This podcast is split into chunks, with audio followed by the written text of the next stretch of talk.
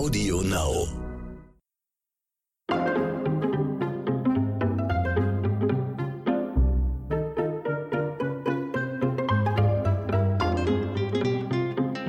Jetzt, äh, jetzt läuft es. Es ist jetzt, es läuft wie wild. Es läuft wie wild. Guten Tag, ihr lieben Leute da draußen. Herzlich willkommen zu einer neuen Podcast-Folge von Ditz und Dat und Dittrich. Heute mit einem Gast, den ihr alle kennt. Er war schon einmal Gast in meinem Podcast, aber wenn ihr ihn nicht kennt, dann schaltet jetzt bitte den Podcast aus und schämt euch in Grund und Boden, denn sie ist heute wieder in meiner Sendung. Die Catherine Deneuve vom Wannsee, zwischen dem Wannsee und den Brettern, die die Welt bedeuten. Julian FM Stöckel. Schönen guten Tag, dass du wieder da bist. Ich freue mich. Juhu, die, die lebend gewordene Entertainment-Bombe, die Jaja Gabor von Westberlin. Oder wie du schön gesagt hast, gefällt mir eigentlich auch gut, die Katharin Deneuve vom Wannsee. Ja, ich gefällt mir sie. sehr gut. Ich liebe ihre französischen Filme. Ich liebe ihre ganze französische Art. Du bist ja so jemand, so ein Sonnenscheinchen, wisst ihr? Ich glaube, du bist jemand, der, der trotzdem Spaß ausstrahlt, obwohl irgendwie es er, naja, du bist halt irgendwie ein bisschen eine Rampensau, aber du kannst irgendwie auch Scheiße auch Gold machen, sagen wir es mal so, oder? Ist doch so. Ja, das, das stimmt auch. Und du wirst auch nie äh, mir anmerken, wenn ich schlechte Laune habe, weil ich kann selbst die beste Laune spielen. Selbst wenn es mir ganz schlecht geht und mir der Po wehtut oder der Kopf wehtut oder die Füße wehtun, ich sage dann, hallo Verena Dietrich, hier ist die Julian FM Stöckel Show und wir haben keine Probleme, wir sind nicht traurig, wir haben keine Depression, wir haben nichts, es ist Jet Set. Danach, wenn ich nach Hause komme, in die Wohnung, ins Hotel oder zu wem auch immer, falle ich zusammen wie ein Kartenhaus. Aber das kriegt natürlich das Publikum und soll es auch gar nicht absolut nicht mitkriegen. Aber es ist einerseits ist es natürlich Professionalität, andererseits denke ich aber auch, hm, meinst du nicht, dass die Leute dann zum Beispiel auch mal fragen, wie ist denn die Stöckel jetzt so privat? Hat sie denn wirklich immer so eine gute Laune und so? Weißt du, ich finde das irgendwie auch spannend, wenn Leute mal so Seiten von sich zeigen, wo man so denkt, hm, heute ist er ein bisschen, heute geht's ihm nicht so gut. Weil das ist ja Das- auch was Menschliches, weißt du? Das kann sein, aber ich bin da so ein bisschen, also ich habe da so ein, ich weiß nicht, ich kann das gar nicht sagen, das ist für mich wie der Diven-Kodex. Wir Diven lassen uns nicht in die, in die Karten schauen und ich, ich muss so sagen, ich will das eigentlich dem Publikum gar nicht zeigen. Denn ich finde, und ich orientiere mich ja, wenn du im Hinter, die Zuschauer können es jetzt leider nicht, die Zuhörer können es leider jetzt nicht sehen, aber ich habe ja hier bei mir in meinem Büro alle die Leute hängen, die mir viel bedeuten. Hier siehst du ähm, Hannelore Elsner, Helmut Berger, Siegfried und Roy. Also ich lasse mich gerne von den großen Stars inspirieren. Und wenn es eins gibt, was die alle gemeinsam haben, dann war es kein Leid, kein Leiden und auch kein Beleiden. Und das finde ich ist ein sehr guter Zug, zumindest in unserem Beruf. Also ich möchte zum Beispiel auch nicht bemitleidet werden nach dem Motto, ach, jetzt geht's Julia nicht gut, ach der Arme. Das will ich, das hasse ich. Mitleid, schrecklich, furchtbar. Ja, schrecklich. Julian, wir sind ja heute zusammengekommen, weil wir beide, du bist natürlich förmlich prädestiniert dafür, ein bisschen über die Showbranche quatschen wollen, müssen, unbedingt müssen. Und natürlich gehört auch das neueste Format dazu. Das ist nicht neu, das ist schon älter, aber wir haben jetzt die ersten Folgen gesehen. Promis unter Palmen hat für einen Eklat gesorgt. Ich muss dich natürlich jetzt fragen, wie hast du diese erste Folge empfunden? Promis unter Palmen. Ja, Oder die auch besser- Speerspitze, die Speerspitze der deutschen. Showunterhaltung angeblich, vermeintlich. Oder auch, oder auch Klinik unter Palmen oder Betty Ford für berühmte und weniger berühmte und ein paar andere Statisten. Naja, was soll ich sagen, Verena, da können wir jetzt wahrscheinlich den Podcast sprengen. Ja. Sagen wir mal so, in, in, als kleine, als kleines Entree auf unser Thema heute. Ich glaube, wir kommen jetzt in eine wiederum neue Liga von Fernsehgeschichte. Denn die neue äh, Staffel beziehungsweise die erste Folge, die wir jetzt gesehen haben, ist ja eigentlich inhaltsmäßig so wie die schlimmste Folge Big Brother, die schlimmste Folge Dschungelcamp und die schlimmste Staffel äh, Sommerhaus der Stars zusammen in einem. Jetzt ist natürlich die große Frage, ist das alles, was wir dort sehen, noch Entertainment? Ist das noch Unterhaltung? Beziehungsweise ist das jetzt der Anspruch, den wir an Unterhaltung haben müssen? Oder müssen wir uns einfach jetzt alle, wir, die selbst in diesem Betrieb mit sind und auch die Zuschauer und Zuhörer, müssen wir uns an diesen Stil jetzt gewöhnen? Das ist die Frage aller Fragen. Oder gibt Ja. es nochmal ein Umkehr, eine Umkehrung nach ich sag mal, Stil, Niveau, Charme, Unterhaltung, so wie es die großen Peter Alexander, Peter Frankenfeld, Hans Rosenthal, die wirklich großen Showmaster, mhm. kommen wir nochmal da zurück oder bleibt das jetzt das, was wir da jetzt vorgesetzt kriegen? Ich finde, das ist eine ganz wichtige Frage und ich stelle mir diese Frage schon seit gefühlten Ewigkeiten. Also ich schreibe ja seit nunmehr jetzt, ich glaube, fünf, sechs Jahren Trash-TV-Kritiken und ich liebe Trash-TV eigentlich. Also ich liebe das, wenn es dann ballert, wenn die Leute, wenn Konfro ist, ist, wenn die Leute sich anzicken. Aber man spürt halt immer oder man hat früher immer gespürt, es gab eine Entwicklung. Da war die blöde Kuh, da war dann die Diva, da war dann die, die sich gewandelt hat, die erst alle doof fanden, die dann aber ganz toll wurde. Und das hatte alles, das hatte irgendwie alles, was ein gutes Trash-TV-Format ausmachen musste. Trash-TV in Anführungsstrichen früher. Aber jetzt ist es nur noch Ramba und man fühlt nicht mehr mit den Leuten mit. Es gibt keine Sympathien mehr und es eskaliert sofort. Und ich finde auch die Leute, also das ist so das, was ich dich fragen muss. Also ich weiß natürlich, dass Leute Leute, sich an, die sich an diesen Trash-Formaten beteiligen, dass man denen sagt, ja, äh, es ist so ein bisschen gescriptet, es muss jetzt auch mal knallen oder so. Aber ganz ehrlich, Julian, ich würde mich, wenn ich da reingehen würde, ich würde mich zu Tode schämen, wenn ich da mich besaufen würde, wenn ich da kotzen würde. Das, das, ich begreife das einfach nicht. Und ich habe ich hab einen Text darüber geschrieben, der heißt Homophobie für die Quote. Und ich finde. Ich habe ihn gelesen. Ja, danke. Und ich finde, Natürlich so lese ich die Kritiken der Dittrich. Oh. Danke. Und ich finde es so wichtig, jetzt auch nochmal zu sagen, ich bin Trash-TV-Kritikerin oder TV-Kritikerin und ich habe dieses Format jetzt für mich abgelehnt. Also ich werde diese Staffel nicht weiter betreuen. Ich schreibe keine Kritiken mehr darüber, weil ich in dem Moment, und das ist mir jetzt schon öfter aufgefallen, dass ich nicht mehr Freude daran habe, wenn ich mir diese Formate angucke. Du, ich sitze auf dem Sofa und habe Puls ich habe Puls, ich gehe da nicht mehr ins Bett und freue mich, sondern ich ärgere mich. Ich denke so, also warum wird dem Zuschauer so etwas hingerotzt, weißt du? Das hat mich wirklich sehr also, geärgert. Also früher war es ja so, ähm, als ich ähm, noch nicht selbst dran teilgenommen habe und quasi auch so ein bisschen eher aus der Zuschauerposition das alles betrachtet habe, war es ja tendenziell so, dass wenn Dschungelcamp angekündigt worden ist, hat man sich gefreut auf XYZ. Man hat sich gefreut auf, last but not least natürlich, Gott hab ihn selig, Dirk Bach und Sonja Ziedlow, jetzt Sonja Ziedlow versus äh, Daniel. Und man hat mit den Protagonisten, mit dem Format, mit den Geschichten, mit dem Erlebten mitgefiebert. Jetzt ist es ja so, es wird ein Format angekündigt, wie Promis unter Palm, und man überlegt sofort, oh Gott, wie viele Minuten braucht es, bis es dort eskaliert. Und jetzt hat man mhm. ja auch das Gefühl, dass die pausenlose Provokation die pausenlose Eskalation ja Top-Thema alle dieser Formate sein soll oder sein muss. Jetzt frage ich mich zum Beispiel, hm, ich betrachte ja diese Formate aus zweierlei Aspekten. Zum einen versetze ich mich in den, in den Kopf der Zuschauer. Der Zuschauer zu Hause sagt, sagen wir mal ein älteres Ehepaar mittleren Alters sagt, Mensch Peter, hast du das gesehen, wie die miteinander redet? Das kann ja gar nicht wahr sein. Und der, hol doch mal Cordula, das gibt's doch nicht. So, also dieses Publikum regt sich auf.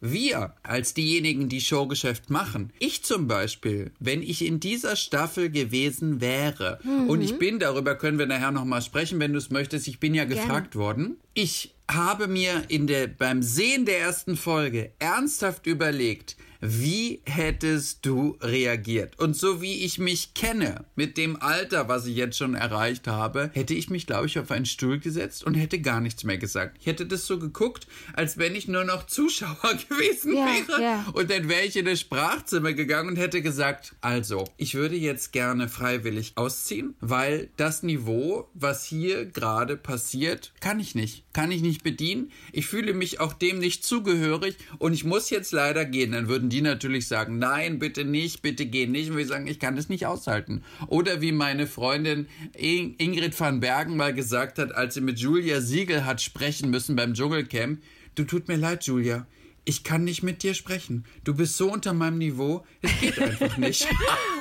Echt?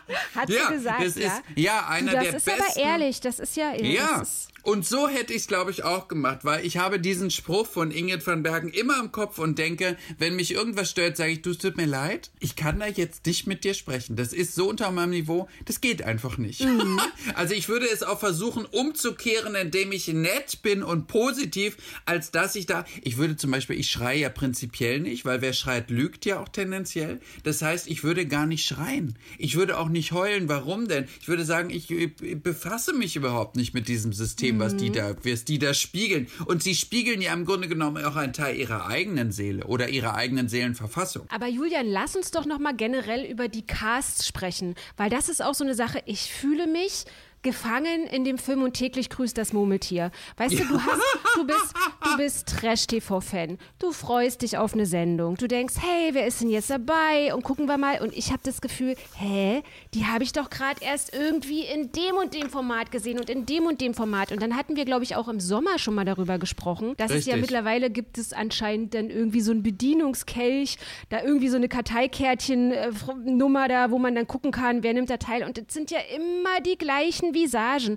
Dann sind sie, dann sind sie in dem Knatterformat, dann sind sie irgendwie bei Gladiators, hast du nicht gesehen. Das ist also auch, ich meine, ich finde so diese Ghetto-Nummer da von Elena Miras und so, aber ich habe es jetzt begriffen. Ich habe es jetzt gesehen. Also diese Leute, aufgrund der Vielzahl der Formathopser, ich habe die als Formathopser bezeichnet, die ermüden Das ist ein mich. sehr guter Titel. Den muss ich mir mal, den muss ich mir mal stehlen, wenn ich wieder bei, auf dem roten Teppich Stil, mal gefragt ja, werde. Das sind Formathopser. Aber es ist doch so, oder? Also es ist doch dann ja, der also Willi, dann war der Willi bei Promi Big Brother, dann war aber der Willi, dann war Willi Herrens Tochter jetzt auch bei Promi Big Brother und es ist immer irgendwie, es ist so ermüdend. Es ist wirklich zutiefst ich glaube, ermüdend. Ich glaube, das hat viele Gründe. Ähm, ich glaube, der erste Punkt ist, dass sich jetzt bestimmte Leute auf dieses System Trash TV richtig draufgesetzt haben. Das heißt, wir sprechen da schon von einer Elena Miras, ich habe ja gerade die Liste vor mir, auch von einem Willi Herren, auch von einer Julia Siegel, auch von einer Patricia Blanco, auch von einer Katie Bam und diese Katie Merlan und auch natürlich diese Currywurst. Ich glaube, glaube, dass die sich so auf dieses System Trash TV gesetzt haben und dass es daran liegt, dass die Leute, die wirklich etwas können, und das kann man jetzt sehen, wie man will, auch eine Michaela Schäfer, die ich in diesem Zusammenhang sehr gerne zitiere, die sich eine Marktlücke gebaut hat und ein mhm. System der, sagen wir mal, berühmtesten Nacktschnecke äh, Deutschlands und einem Nacktmodell, was weiß ich was. Aber selbst eine Michaela Schäfer hat mehr Niveau, mehr Stil und mehr Anstand als die. Und guck mal, wenn du mal betrachtest, die erste Riege der Reality Stars, Desiree Nick, Michaela. Schäfer, Ross Anthony, Julian F.M. Stöckel und, und Joey Heindle und so weiter. Was haben wir alle gemeinsam im Gegensatz zu denen? Wir haben dieses Reality TV. Ich mag ja, ich persönlich fühle mich ja gar nicht dazugehörig zu Trash TV, aber Reality TV finde ich äh, ist okay. Wir haben ja noch Stil und, und ja. Unterhaltung geprägt. Das, was die machen, ist ja nur noch dieses System. Jetzt ist aber die Frage auch, die du dir stellen musst, Verena. Liegt es daran, dass es immer nur dieselben machen? Oder liegt es daran, dass die, die es machen, immer inhaltsleerer werden das und quasi es, ja. nur das nutzen können, um Publicity zu machen? Überleg mal, wenn ich nicht in irgendwelchen Formaten bin, dann moderiere ich Galas, ich moderiere Veranstaltungen der Wirtschaft, ich mache Theater. Ich kann also etwas. Ob das jetzt mhm. andere gut finden, ist ja Geschmackssache. Die Kunst ist immer auch Geschmackssache. Aber die Frage ist, wenn die mit ihrer Inhaltslehre nicht in dieses Format gingen, was würden sie sonst tun? Naja, ja. sie werden Influencer für, für Äpfel und für, für äh, äh, Tees, Tees, und, für Tees. und, und Fitness Und Globilo, Globilo Waschlappen und so. Und hier dieses mit den Zähnen da. Ja, ist, Smile, Smile, Smile, Smile White oder was weiß ich was. So, das ist die Frage. Aber Julian, lass uns doch auch noch mal über diese komplette Vermarktung. Dann wird ein Format aufgestellt, bla, es ist eine Planung dahinter, eine Produktionsfirma, das wird, es wird riesig geplant und aufgestellt. Richtig. Und bam, bam, bam, bam, bam. Und dann äh, funktioniert das irgendwie, rollt diese Maschinerie an. Dann kommt dann Promis unter Palmen, dann kommt dann irgendwie die, die Palme danach, die Stunde danach oder was. Und selbst das ich sage dir ganz ehrlich, ich finde, ich muss es auch kritisieren, weil ich bin so jemand, ich sehe immer so Zwischenmenschliches. Und wenn ich dann sehe, wie zum Beispiel Desiree Nick oder auch du in dieser Stunde danach sitzen und befragt werden, es tut mir leid. Ich finde, so geht man nicht mit Leuten um. Die werden dann, die haben dann ihre Stecker im Ohr, du sagst gerade was Wichtiges oder du, du gibst dir Mühe, du willst unterhalten, du, du bist da angereist. Ich finde das respektlos dem Gast gegenüber, wenn man dem ständig ins Wort fällt. Wenn man Ja. dem ja, ach ja, nee, jetzt kommt ja mal die und die und so. Und ich fand das, ich fand das bei Desiree Nick jetzt auch unmöglich. Ich meine, sie sitzt da und wir wissen natürlich alle, sie ist die spitzeste Zunge der Nation. Man hat sehr viel Glück, wenn man einen Podcast oder mit ihr im Gespräch ist und auch mal was sagen kann, weil sie sehr viel und sehr schnell spricht. Aber sie hat ja was zu sagen. Und wie sie da abge, naja, wie sie abgewürgt wurde. Und das ist wirklich nicht das erste Mal, dass es mir auffällt. Und das macht man einfach nicht. Ich finde das auch unmöglich. Und dann denke ich mir ganz oft, lass uns mal ganz, ganz kurz zum Traumschiff switchen, ja? Also das Traumschiff, ich habe jetzt kürzlich eine Kolumne über das Traumschiff geschrieben, ja? Das Traumschiff des ZDF ist Rundfunkgebühren, also sie sind nicht quotenabhängig. Und da sind so viele wie Harald Schmidt etc., Sascha Hehn, die sind da abgesprungen, die haben gesagt, wir ertragen diese Macher des Traumschiffes nicht mehr, diese Dialoge. Die Drehbücher sind total gaga. Und ich habe denen jetzt auch gesagt, ey Leute, wer schreibt denn eure Dialoge? Sind das Seepferdchen? Sind das irgendwie Wiener Würstchen, die eure Dialoge schreiben? Das ist doch unfassbar. Und das ist irgendwie so ein Ding, das fährt auf einen Eisberg zu und es ist den Leuten egal. Und wenn ich dann sehe, wer dann da auf der Re- Reling rumspringt, irgendwelche Influencer, und ich denke mir, wie kann man denn, wie kann man denn so borniert sein und dann da irgendeine, irgendeine Cassandra dann da rumspringen lassen und es werden, also es werden ja auch keine Schauspieler mehr gefragt. Und das hatte ich neulich gehabt, auch mit Kolleginnen, die haben mir gesagt, ich bin gelernter Moderator. Mir wurde schon so oft gesagt, dass ich wirklich talentiert bin, eine gute Stimme habe. Und dann hat er eine Morningshow, er hat das erreicht, er hat das, er hat es gelernt, von der Pike auf Radio zu machen. Und dann setzt man ihn da irgendwie einen YouTuber gegenüber. Und dann denke ich mir, Ja. was ist das denn für eine stupide Entwicklung? Und mich nervt es total, dass Warnungen so ausgeschlagen werden oder so ignoriert werden. Das ist doch, das, Das hast, ist du, doch. das hast du jetzt aber nur noch, Verena. Es ist ja so, ich habe mir ja mal jetzt die, die Mühe gemacht und habe mir letztens, ähm, zum Traumschiff sage ich auch gleich noch was, aber es, ich muss es ganz kurz als Einwurf äh, geben, habe ich mir mal Grill den Hensler angeguckt, wegen meiner Freundin der Glöcklerin, die ich ja sehr mag und mit der ich lange befreundet bin und so weiter. Dabei ist mir erstmal aufgefallen, wie schrecklich diese Von Torra moderiert. Ist ja fürchterlich. Die hat ja eine Aussprache, wenn du mal genau hinhörst und mal genau hörst auf die Worte, den und dem, seit und seit, was die alles für Worte verwechselt, dass sie über Leute sagt, der und die, das ist sie und er. Also du hast quasi auch ein, ein, ein Sprachduktus, den Leute als Moderatoren machen, wo früher Leute gesagt hätten, naja, die kann niemals moderieren. Die kann Ja. nicht mal sprechen. Wie Die soll Kuh, denn die, die denn Kuh steht im Stall und der steht daneben. Weißt du, das, so, das hat meine Großmutter schon vor 30 Jahren gesagt. Das heißt, er und sie.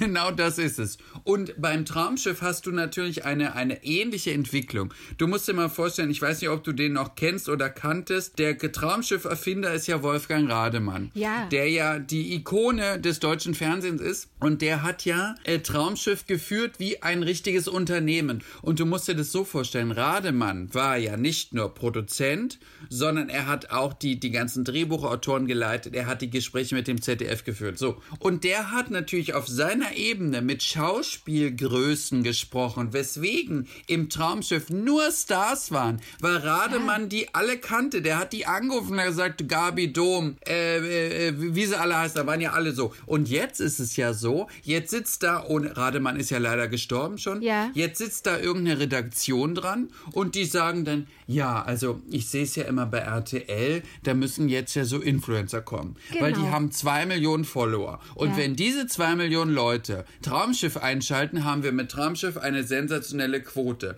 Womit die aber nicht rechnen ist, dass diese Leute, die auf Instagram sich, sagen wir mal, IGTV angucken oder bei YouTube oder bei Netflix, die schauen kein Traumschiff. Ja, die kennen diese Leute auch alle gar nicht. Und selbst wenn du eine Iris Berben hinstellen würdest oder ein Mario Adolf oder eine Senta Berger, würde der, der Influencer oder der, der, der Zuschauer zwischen 15 und 20 sagen, Senta Berger? Habe ich ja noch nie gehört. So, ja, und ich ja. hatte vor kurzem ein Gespräch, ich will jetzt keine Namen nennen, auch mit, mit einer Person von einem Sender, der sehr jung war und mit dem sprach ich über das System Diven. Und da habe ich gesagt, naja, eine der größten deutschen Diven war Hannelore Elsner. Und da kam als Antwort, wer ist das?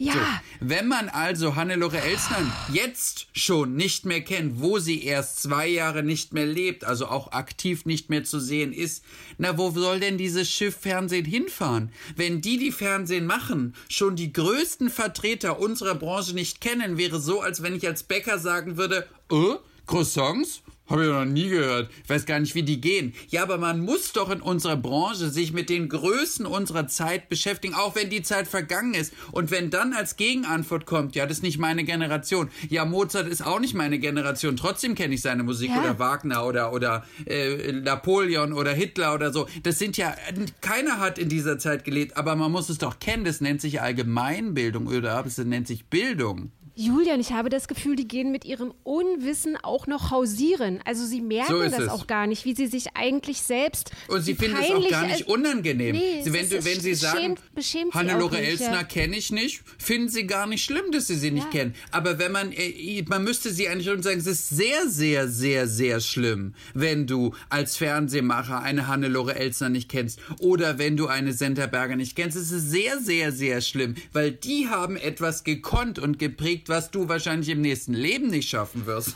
Und was ich auch noch mal sagen muss, ist, und dann heißen sie alle irgendwie heutzutage, weißt du, die sind dann irgendwie, ich meine, ich meine es nicht despektierlich, aber es verwundert mich schon sehr, dass wenn jemand dann auf so einen Posten kommt, der irgendwie 22 ist, und dann heißen sie Head, Head of, Head of Tralala und Head of so und Head of so. CEO. Ich, oh, also 20 Head-Titel und, und dann denke ich so, okay, jetzt fragst du jetzt den äh, irgendwie, wer ist denn jetzt irgendwie Hannelore Elsner? Und die wissen es nicht. Es ist zutiefst beschämend. Und ich habe neulich mit einer Kollegin gesprochen, ist eine preisgekrönte Drehbuchautorin, die hat mir gesagt, du, da sitzen nur noch BWLer. Die haben, die ja. haben von Fernsehgeschäft überhaupt keine Ahnung. Da ist dann irgendein so Jürgen, der sagt dann, du pass mal auf, äh, Hans, wir müssen jetzt mal gucken mit den Zahlen, wie kriegen wir die rein? Und dann äh, engagieren die irgendeine Marketingabteilung, wo auch wieder nur irgendwelche 20- bis 25-Jährigen sitzen, die so weder es. vom Fernsehen noch von, also das Fernsehen, das ist ja schon immer so gewesen, dass das Fernsehen Gefühle transportieren soll. Emotion. Und Emotion. Und dann denke ich so, es ist so tot, es ist so der Eisberg. Und sie die sind ja eigentlich schon dran am Eisberg und nichts also, passiert. Ich finde auch, da muss man auch sagen, also ich meine, ich lebe von Fernsehen. Ich mhm. liebe Fernsehen, ich mache wahnsinnig gern Fernsehen und es ist auch wirklich so, wenn ich mein eigenes Medium kritisiere, dann ist das natürlich auch teilweise eher mein, mein Hilferuf auch aus Trauer. Also, dass ich das Gefühl mhm. habe, ich habe Angst um mein Medium. Und ich finde, da tun sich die Sender auch alle keinen Gefallen. Es ist egal, ob wir über ZDF oder ARD sprechen, es ist auch egal, ob wir seit 1 oder Pro7 oder RTL meinen. Für mich ist es so, im Moment habe ich das Gefühl, Gefühl, alle Sender werden immer größer. Das heißt Marktanteile, Macht, Budget, mehr Geld, mehr Werbeeinnahmen. Aber das ist inzwischen bei vielen Sendern sind es Flugzeugträger, so mhm. groß geworden,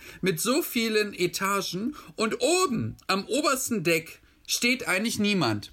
Und diese Flugzeugträger treiben durchs Meer, links, rechts, und keiner hat richtig eine Ahnung. Das heißt, jeder, und das ist ja das, was du sagst, Head of Tralala, CEO von Dideldum und Tralala, weil jeder irgendwo ein Süppchen kocht und oben keiner richtig sagt, nein, wir machen richtige ja, Kultur so und richtiges es. Niveau und richtige ja. Sinn. Macht jeder irgendeine Würstchenscheiße. So. Und dadurch, wenn jeder was kocht, ist ja so wie wenn als 20 Zuköche ein Hauptgericht machen wollen. Am Ende denkst du, was ist das? Wer soll denn das ja, fressen? Ja, so, jetzt ist, die, jetzt ist die Frage, woran liegt das? Ich kann dir jetzt mal eins sagen. Es, ja. Wahrscheinlich wird, wird der eine oder andere mich dafür kritisieren. Wir haben keinen, der richtig führt. Jetzt darf man Führer, Führer, Führung ja gar nicht sagen, aber es gibt keine Person, die mal richtig auf den Tisch haut und sagt, jetzt ist Schluss. Wir distanzieren uns nicht nur von irgendwelchen Trash-Gurken,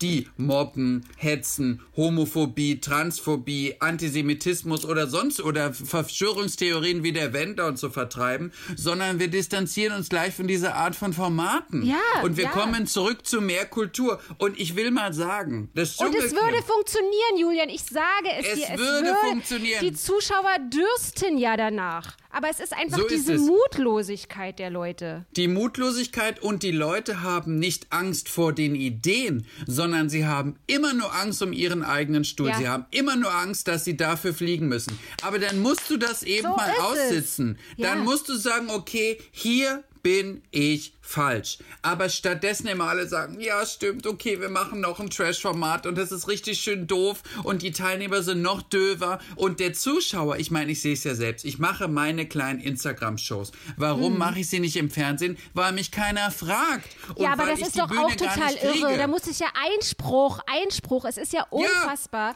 Also ich habe dich zum Beispiel, ich kriege gleich wieder 180 bin ich da. Ich habe dich ja in der Dschungelshow gesehen und vielleicht ist es ein Irrtum, vielleicht korrigiere mich bitte, wenn ich falsch liege. Du hast das erst mit jemandem zusammen gemacht und plötzlich Richtig, hast du dann, dann haben die Sebastian dann aber Klimke. genau und irgendwann war es doch so, dann ist er eh eine krank geworden oder keine Ahnung. Aber ich glaube, sie haben es dann auch gemerkt, dass sie dich da auch alleine hinstellen können, oder? Und dann hast du das Ding doch, das Baby selber dann gerockt. So war Es es ist, doch. es, ist ganz, es ist ganz interessant. In der ersten Woche habe ich mit Sebastian Klimke zusammen es gemacht. In der zweiten Woche habe ich es mit Maurice Geider gemacht. Aber die Zuschauer haben das gar nicht gutiert. Denn die Zuschauer mochten die Kombination zwischen mir und Sebastian Klimke viel lieber. Denn das Tolle war, Sebastian Klimke hat inhaltlich den Rahmen gehalten. Und die haben mich machen lassen. Ja. Der Moderator hatte ein, also der Sebastian hatte ein In-Ear. Und wenn der, der, der Produzent gesagt hat, ja, Julian darf jetzt da lustige Sachen machen, ich wurde gar nicht gestoppt. Das war wirklich Fernsehen wie in den 70er Jahren. Ich konnte machen, was ich wollte. Und mein Chef hat mich nicht gestoppt. Es war so toll. Es hat mir so Spaß. Ich kann jetzt gar nicht sagen, was wir für Spaß gehabt haben mit Ross Anthony, mit Olivia Jones. Wir haben ja quasi Fernsehen gemacht wie früher mit Mikros an der Schnur. Es war herrlich. Aber was ich mich auch frage, ist zum Beispiel, Julian, wer dich kennt, der kennt natürlich auch deinen Instagram-Account und der weiß, dass du mit, äh, wie, wie heißt sie, Frau Dr. Conti? Frau Dr. So Conti mit, mit Doktortitel oder ohne Doktortitel? Ja, das ist sie ja wahlweise immer, wenn sie für das österreichische äh, Entwicklungsministerium junge Männer trainiert und denen irgendwas beizubringen, ist sie ja gerne Doktor. Ansonsten ist sie ohne Doktortitel. Ja, Leute, pass auf. Also es gibt da zum Beispiel eine Szene, das müsst ihr euch unbedingt angucken. da ist Julian und Frau Dr. Conti stehen irgendwo nachts an der Frittenbude. Oder was, eine Frittenwürstchenbude Ja. oder was, Konopke Ja. oder irgendwie so. Und dann, ich glaube, es ist nicht geskriptet, dann entsteht zwischen euch so ein Gespräch, so eine Energie und es ist so lustig. Ich habe mich bepisst. Ich habe mich, es, war, nicht, wirklich... Es ist, es ist Es nicht war so gescriptet. lustig. Und dann denke ich mir, weißt du, es hat mich an so vieles erinnert. Also es hat mich so erinnert an, irgendwie hat es mich an Ditscher erinnert, also an Olli Dittrich, mit dem ich nicht verwandt bin. Und, und es hat mich aber auch, es war so eine Mischung aus so Stand-up, aber es war so, man hat es einfach gespürt, diese Energie zwischen euch. Und das ist so, um auch nochmal auf diesen, auf dieses ähm, Ja. Flugzeugträger zurückzukommen. Dann denke ich mir, wenn ich das sehe und ich weiß, dass ich, dass ich eigentlich jemand bin, der gute Ideen hat und dass ich auch mutig bin und du würdest dann super gerne auf diesen Flugzeugträger kommen, um deine Sache vorzutragen. Hey, guckt mal der Julian, guckt euch das bitte mal an. Das wäre super, das wäre super. Aber du kommst ja da oben gar nicht hin, weil du rufst dann irgendwo unten an und sagt, und die sagen dann, ne, das ist die Bianca. Nee, da muss ein Horst fragen. Ah, nee, der ist erst Mittwoch wieder da. Und jeder sorgt dafür, dass du niemals da oben ankommst, um das So vorzutragen. Und So das ist ist, das ist das Dilemma. Weißt du? Du, und ich hatte schon, ich hatte schon führende Leute äh, bei mir sitzen, in der Agentur, auch mit meinem Management, und die kommen aber auch teilweise ohne Ideen. Ohne Ideen und gehen auch ohne Ideen. Dann heißt es, so kommen dann so Sätze wie, naja, wenn du eine Idee hast, dann schlag es uns davor. Wo ich mich dann auch immer frage, früher war es so, dass ein Autor, ein Produzent, ein Regisseur mit einem Projekt zu mir gekommen ist. Jetzt soll ich den Sendern Formate entwickeln, in denen ich auch noch Protagonist bin und wenn Ihnen die Idee gefällt, dann nehmen Sie sie mir weg und besetzen sie mit irgendeiner anderen Gurke. Jetzt Ja. soll ich quasi quasi die ganze Arbeit leisten. Ich denke überhaupt nicht ja, dran. Ja, also es ist, es ermüdet mich, es langweilt mich und ich frage mich, was, was muss man tun, um ganz oben an die Kapitänskajüte hinzukommen, weil die Tja. Leute, die Beiköche, die stellen dir ja auch noch ein Bein. Die wollen ja gar nicht. Die, ich weiß nicht, was es ist, ob die dann ihre Posten gefährdet sehen oder keine Ahnung. Aber ich bin auch so jemand, ich würde niemals mehr irgendjemandem einfach so eine Idee erzählen, weil ich einfach denke, die klauen die mir unterm Arsch weg und ja, dann, wie du es eben gesagt hast, dann nehmen die einfach äh, äh, Influencerin äh, Chantal, hast du nicht gesehen, die 1,7 Millionen Follower hat und, und dann wird die einfach damit besetzt und der, das Gehirn du, ist und, aber. Und das finde ich ist auch so eine Sache. Ich habe zum Beispiel letztens, gab es so ein Format, ich glaube, hieß 20 Jahre Piep oder so, von dieser Sendung mit Verona Poth. Verona das hat es ganz am Anfang gemacht, genau. Verona. Und jetzt musst du dir vorstellen, in diesem Format sollten dann Stars sprechen über, über 20 Jahre Piep, bliblablub. Wer hat nicht gesprochen? Verona Poth. Jetzt kann man sich natürlich fragen, warum? Wen haben sie stattdessen eingeladen? Diese, oh, jetzt ist mir der Name empfallen. Wie heißt diese Influencerin, die quasi auch moderiert, diese Blonde mit den riesen Brüsten, die auch pausenlos sich immer, Bonnie Strange. Da ah. holen sie Bonnie Strange als Host für dieses Format, wo ich mich frage, die ist ja von dieser Thematik so weit weg wie der Papst von der Queen. Aber sie hat, glaube ich, eine Million Instagram-Follower. Genau das ist es. Deswegen haben sie es gemacht. Und wen haben sie nicht gefragt? Michaela Schäfer. Jetzt frage ich dich ernsthaft. Man macht eine Sendung um Sex und fragt Michaela Schäfer nicht. Stattdessen lädt man Bonnie Strange ein. Und da muss man sich doch wirklich fragen, was sitzen da eigentlich für Leute? Ja. Über was denken die nach? Und in derselben Sendung, und ich mag sie auch gern, muss ich dazu sagen, saß Jenny Elvers. Was hat Jenny Elvers mit Piep zu tun? Und man fragt Michaela Schäfer nicht. Ich verstehe es nicht. Ich verstehe es einfach nicht. Ich sitze auch manchmal so, wenn ich Besetzungen sehe, sitze ich so da und denke, so, auf welchem Schiff fahren wir jetzt eigentlich schon wieder? Es ist mal wieder ein Dampfer ohne Kapitän und der fährt durch die Weltgeschichte und kommt dann irgendwann an und steht dann quer im Suezkanal. Und hat so lange, ja, ja. bis die alle sich denken, wohin eigentlich jetzt mit diesem Schiff? Was da quer steht. Wie werden wir das eigentlich wieder los? Du, aber ich frage mich auch, wenn es ja immer so die ewige Wiederkehr, weißt du, ob es da nicht irgendwie, ich meine, kriegen die dann, wenn die das nicht immer ständig irgendwie versemmeln, kriegen die dann nicht mal irgendwie so einen Anschiss? Ich meine, wenn ich einen scheiß Text schreibe, ja, dann, dann wäre ich zusammengeschissen, dann kriege ich einen Anschiss, dann sagen mir, dann sagen mir Redakteure oder, oder die, die Leute, die mich beauftragen, nee, Verena, den Mittelteil musst du anders machen. Oder meine Literaturagentin sagt, 40 Seiten müssen neu geschrieben geschrieben, weil das war Bullshit. Das geht so nicht. Ehrlich? Weißt du, oh. ja, also ich meine, man muss ja irgendwie an sich arbeiten. Es kann doch nicht sein, dass immer irgendwie alles durchgeht. Auch jetzt zum Beispiel diese, diese Produktionsfirma, die Promis unter Palmen ähm, produziert hat. Da muss doch, das, muss, das müssen die doch sehen, dass das Ding total eskalieren wird. Diese Abwartenummer, dieses Komm, wir strahlen es jetzt mal aus. Wir schicken, wir rotzen das und dem Zuschauer mal so hin. Vielleicht trägt er sich ja nicht auf. Also das sind auch so Sachen, da muss es doch auch Konsequenzen Konsequenzen geben. Da kann doch nicht die Konsequenz sein, dass man irgendwie, oh, wir distanzieren uns von Homophobie, oh, war alles nicht so gemeint, Schalömchen, so ungefähr, weißt du? Und dann, äh, dann nimmt man es aber doch runter und Oh, ist, ich habe also heute, ich ja? habe, entschuldige, ich habe ja. heute zu diesem Thema äh, der OK ein Interview gegeben und die OK mhm. hat mich gefragt, na ja, wie findest du das mit dem Markus von Anhalt und dass Sat 1 das jetzt runtergenommen hat? Und ich habe gesagt, dafür werde ich wahrscheinlich auch nochmal kritisiert werden, aber ich habe gesagt, ich finde es absolut nicht richtig, dass Sat 1 das löscht. Erstens, Aha. weil mhm. die anderen Teilnehmer können überhaupt nichts dafür, egal ob man wir die jetzt mögen oder nicht, scheißegal. Aber die können nichts für die Entgleisungen eines Einzelnen. Denn RTL hat zum Beispiel meine Staffel Dschungelcamp bei TV Now gelöscht wegen dem Wendler. Entschuldige Was? mal, der geht Ach nach so. dem zweiten Tag freiwillig raus und jetzt schreiben mir Fans pausenlos, ja, wir können deine Staffel gar nicht mehr sehen, die wurde gelöscht. Das wurde gelöscht, weil dieser blöde Wendler ein Aluhut ist und ein bisschen bescheuert ist und denkt, dass Attila Hildmann die Befreiung des Abendlandes ist. Deswegen bestraft man uns, die eine Kultstaffel gemacht haben, über die heute noch gesprochen wird, dass unsere Staffel Dschungelcamp so gut war. Und genauso empfinde ich das jetzt bei Promis unter Palmen. Denn musst du dich halt distanzieren von diesem Pöbelprinzen da. Da muss der sich entledigt werden, auf Wiedersehen und er kann seine völlig gestrigen Aussagen irgendwo in seinem Haus oder mit seinen Freunden debattieren, aber nicht im Breit, in der breiten Öffentlichkeit. Mhm. So. Das ist das eine. Und zum Zweiten, ich bin der festen Überzeugung, natürlich kann man jetzt sagen, Sat 1 oder die Produktionsfirma hat einen Fehler gemacht, dass sie es ausgestrahlt haben.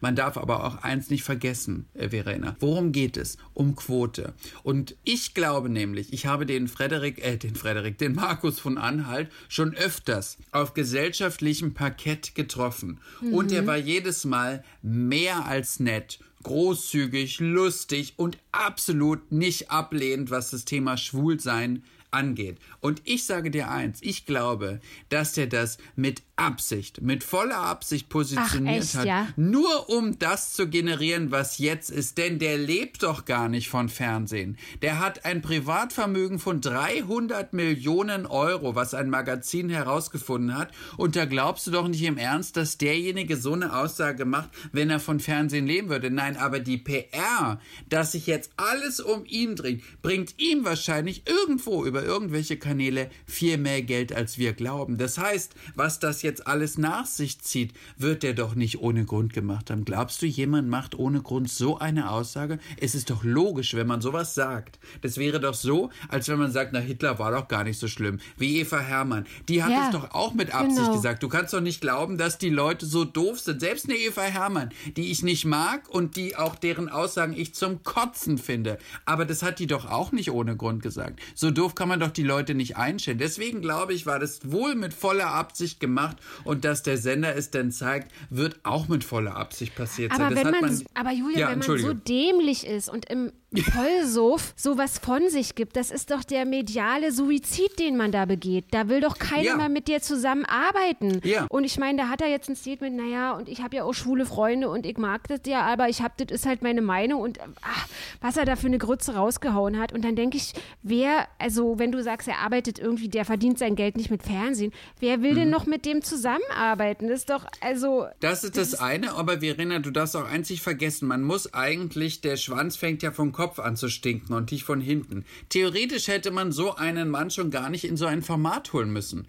Das ja. ist doch klar, dass diese Leute, die man jetzt in diese Unterhaltungsformate einlädt, man muss doch auch mal überlegen, um was es da eigentlich geht. Es geht um Unterhaltung und Entertainment. Und ich zum Beispiel aus der Zuschauerperspektive, ich möchte überhaupt nicht sehen, wie die nur schreien, hetzen, pöbeln. Natürlich ich möchte nicht, das genau. gar nicht sehen. Genau. Es interessiert mich überhaupt nicht. Ich möchte unterhalten gehalten werden. Und das nicht, indem der seine homophoben Thesen herausposaunt oder die rumpöbelt oder der zu der Patricia Blanco. Und die kann man auch finden, wie man will, mhm. zu der sagt, du bist eine fette Kuh und du hast nichts geleistet. Die haben doch selbst alle nichts geleistet, aber sie teilen alle aus, was, ich meine, auf welchem Ross sitzen die eigentlich alle? Das ist doch das, was einen eigentlich wirklich schockieren muss. Du, da kann ich dir in dem Zusammenhang erzählen und natürlich unseren Zuhörern und Zuhörerinnen, ich habe auf diesen Text Homophobie für die Quote sehr viel Leserpost bekommen und unter anderem ähm, hat mir ein, ein Mann aus der Schweiz geschrieben, Anfang der 80er, als es schon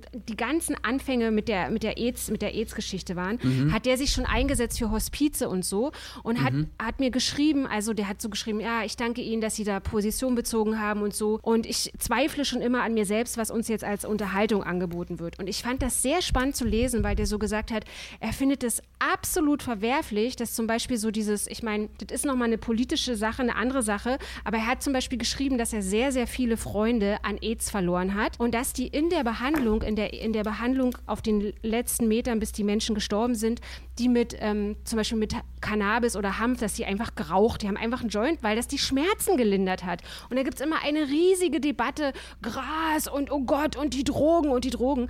Und äh, beim Trash-TV äh, saufen sich die Leute, die, die, besaufen die sich bis zum geht nicht mehr. Also Alkohol ist auch eine Droge. Naja, hier nochmal Shampoos hier und Frau Oberdown nochmal ein Säckchen und so. Das wird irgendwie, natürlich ist Alkohol legal, aber es wird so, es wird auch egalisiert. Weißt du, es ist so, als würdest du dir dann irgendwie einen, einen Apfelsaft reinpfeifen mittags um zwölf. Und dieser, und das, wie heißt, da, das ja? musst du, das ist die Sache. Und zum Beispiel, ich habe vor kurzem dieses Format gesehen, Prominent und Obdachlos, für hm. das ich übrigens übrigens auch angefragt war. Und das hat ja ähm, meine Freundin Jenny Ebers gemacht. So, und die hat zu einer Obdachlosen gesagt, naja, aber warum trinkst du denn so viel? Und sagt sie, ja, ich will meinen Alltag weghaben und blablabla. und sagt und dann sagt Jenny Evers zu ihr, ja, aber es ist eine Droge. Und sie sagt, wieso? Alkohol ist doch keine Droge. Und dann sagt, da sagt die Jenny Evers, das ist die schlimmste Droge, denn sie ja. ist günstig und überall verfügbar. So, natürlich. und wenn man natürlich dann das nimmt als Grundthema und diesen Promis einen Kühlschrank voll macht mit tonnenweise Alkohol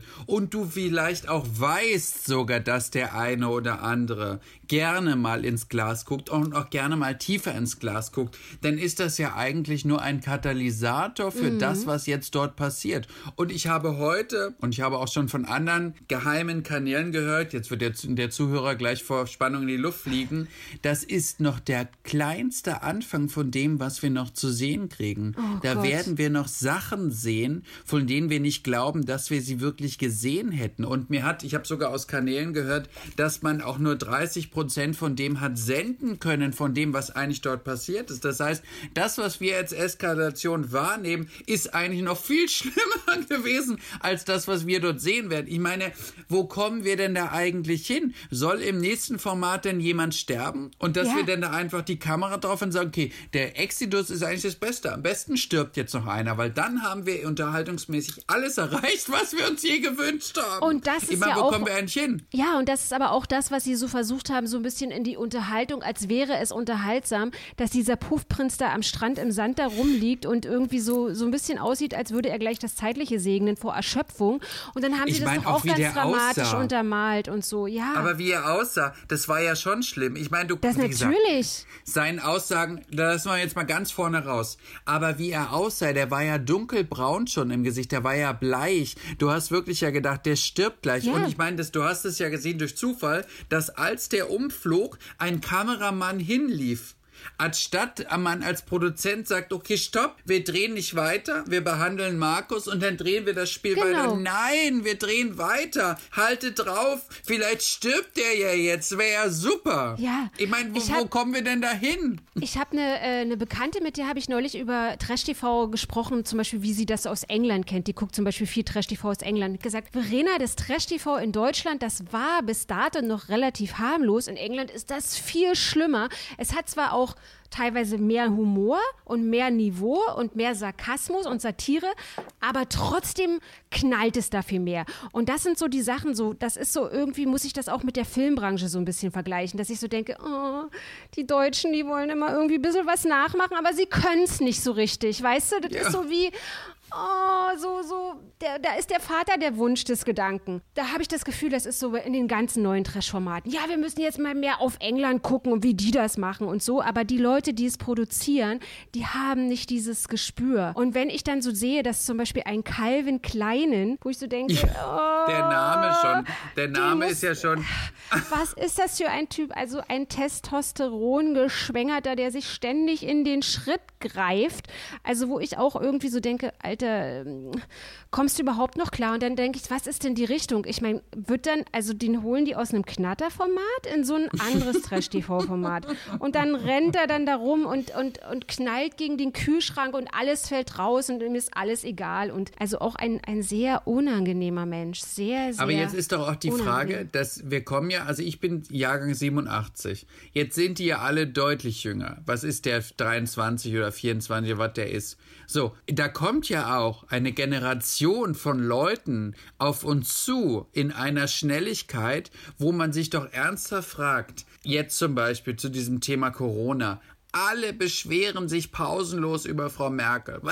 Und die scheiß Merkel, Merkel muss weg. Es ist ja, durch Corona ist ja dieses Thema eigentlich ja nur noch gang und gäbe. So, jetzt fragt man sich, wenn ein Henrik Stoltenberg, dessen Großvater vierfacher äh, Titelspolitiker war, der war Ministerpräsident, der war Bundesminister für Finanzen, für Inneres und für Verteidigung. Wenn solche Leute wie Stoltenberg und der Kelvin Kleinen mal Verantwortung übernehmen müssen, mhm für eine Art von Gesellschaft. Denn fragt man sich ja, wenn die mal an den Hebeln sitzen, wo was entschieden werden müssen, da kann ich dir nur sagen, Verena, da hoffe ich, dass ich dann so reich bin, dass ich in Saint-Tropez in meinem Schloss ja. wohne mit so dicken Mauern, wo auch kein WLAN durchkommt. Ja, du, da fühle ich mich wirklich wie, wie die Maus, die in die Milch fällt. Die, die so strampelt, dass ich muss mich, ich muss die Milch zur Sahne schlagen, dass ich davon nichts mehr mitbekomme, weil dann Genau. ist wirklich gute Nacht, Marie.